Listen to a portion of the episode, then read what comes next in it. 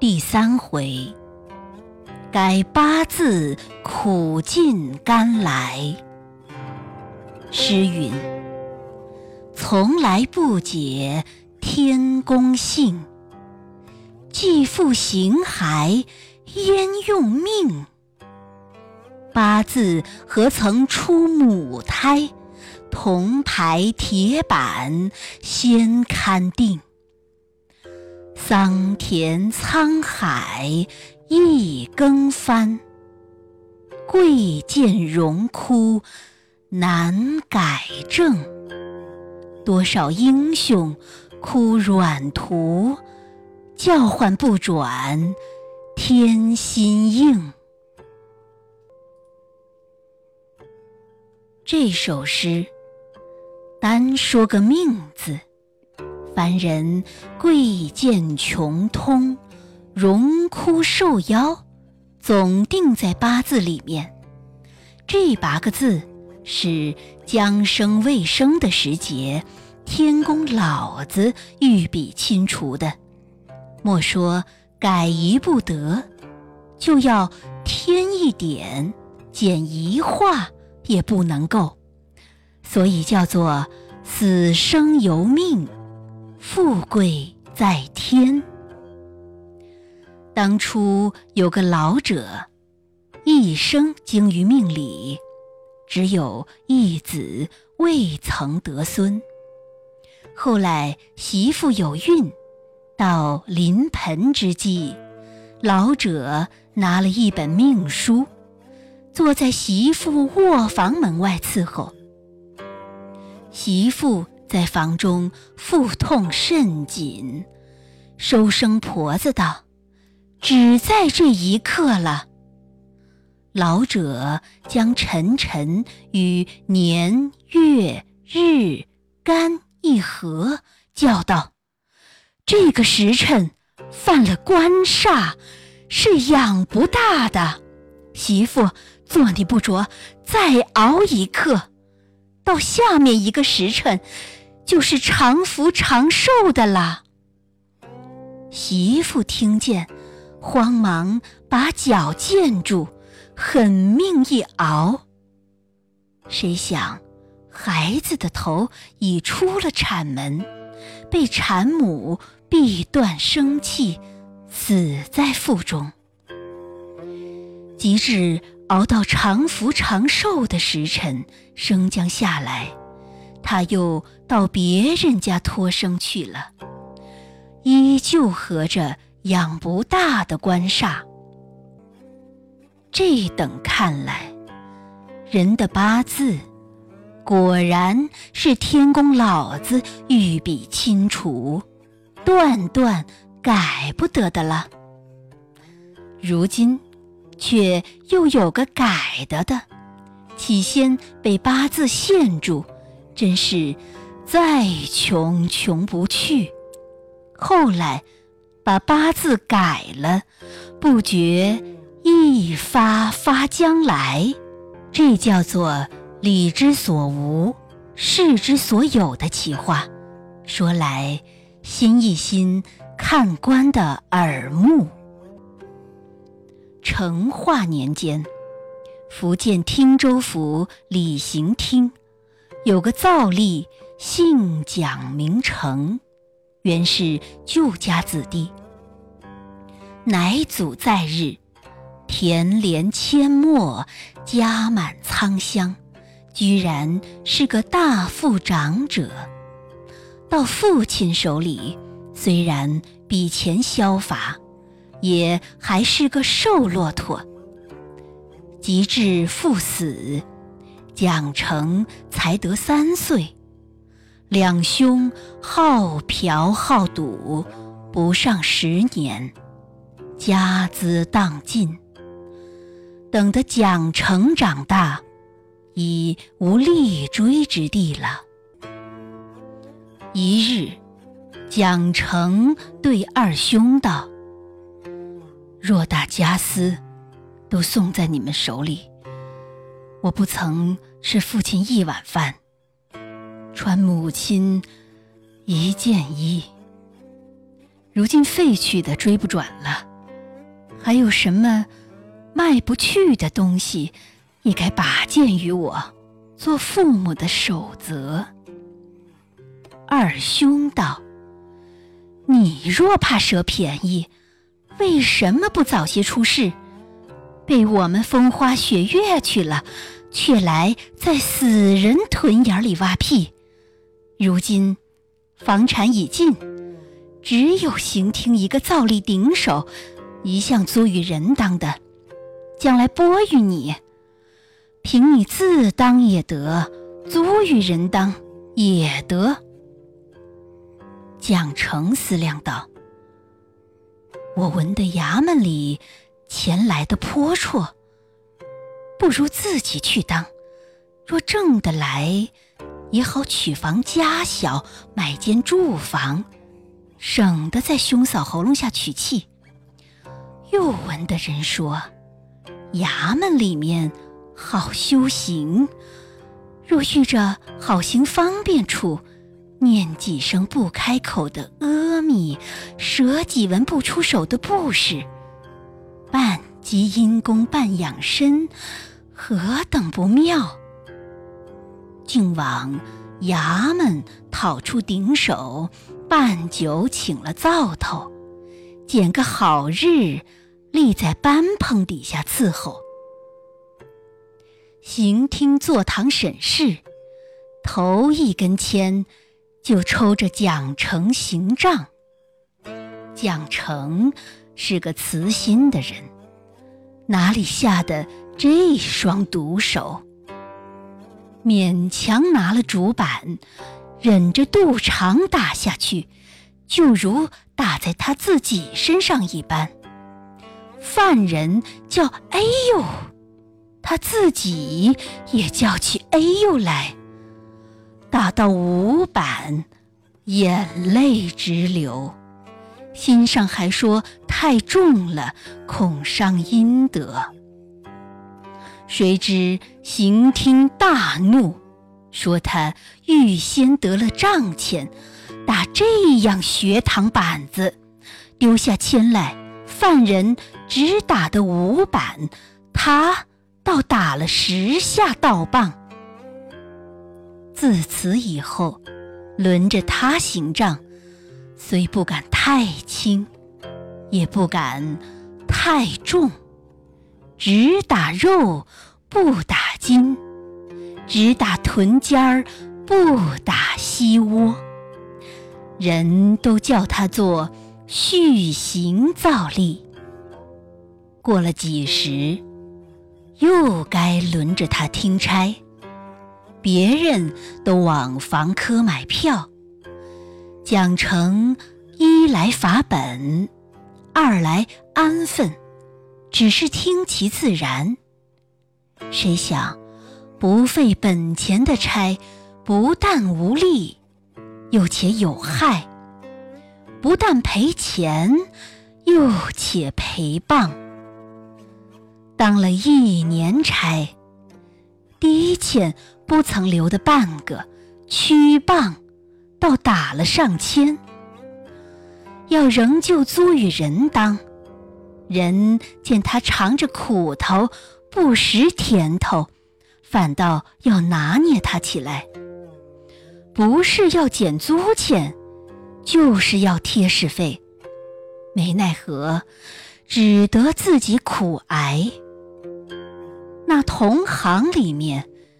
也有笑他的，也有劝他的。笑他的道：“不是撑船手，休来弄竹蒿。衙门里钱这等好趁，要进衙门，先要吃一服洗心汤，把良心洗去。”还要烧一份告天纸，把天理告辞，然后吃的这碗饭。你动不动要行方便，这“方便”二字是茅坑的别名。别人卸干净，自家受肮脏。你若有做茅坑的度量，只管去行方便，不然，这两个字，请收拾起。”蒋成听了，止不回言。那劝他的道：“小钱不去，大钱不来。你也拼些资本，买张票子出去走走，自然有些兴头。终日捏着空拳等差，有什么好差到你？”蒋成道。我也知道，只是去钱买的差事，既要偿本，又要求利，拿住犯人，自然狠命的虚索了。若是诈得出的还好，万一诈不出的，或者逼出人命，或者告到上司，明中问了军徒，暗中损了阴德，岂不懊悔？劝者道：“你一发迂了，衙门里人将本求利，若要十倍二十倍方才弄出事来。你若肯平心，只讨一两倍，就是半送半卖的生意了。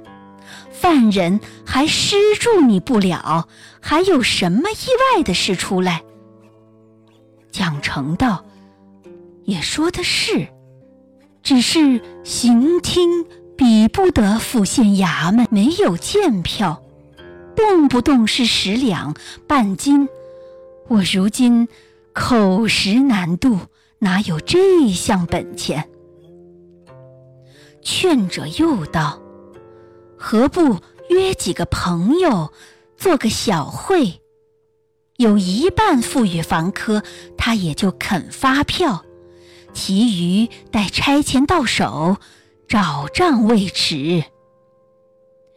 蒋成听了这些话，如醉初醒，如梦初觉。次日就办酒请会，会钱到手，就去大厅买票。闻得暗院批下一起浊水人命。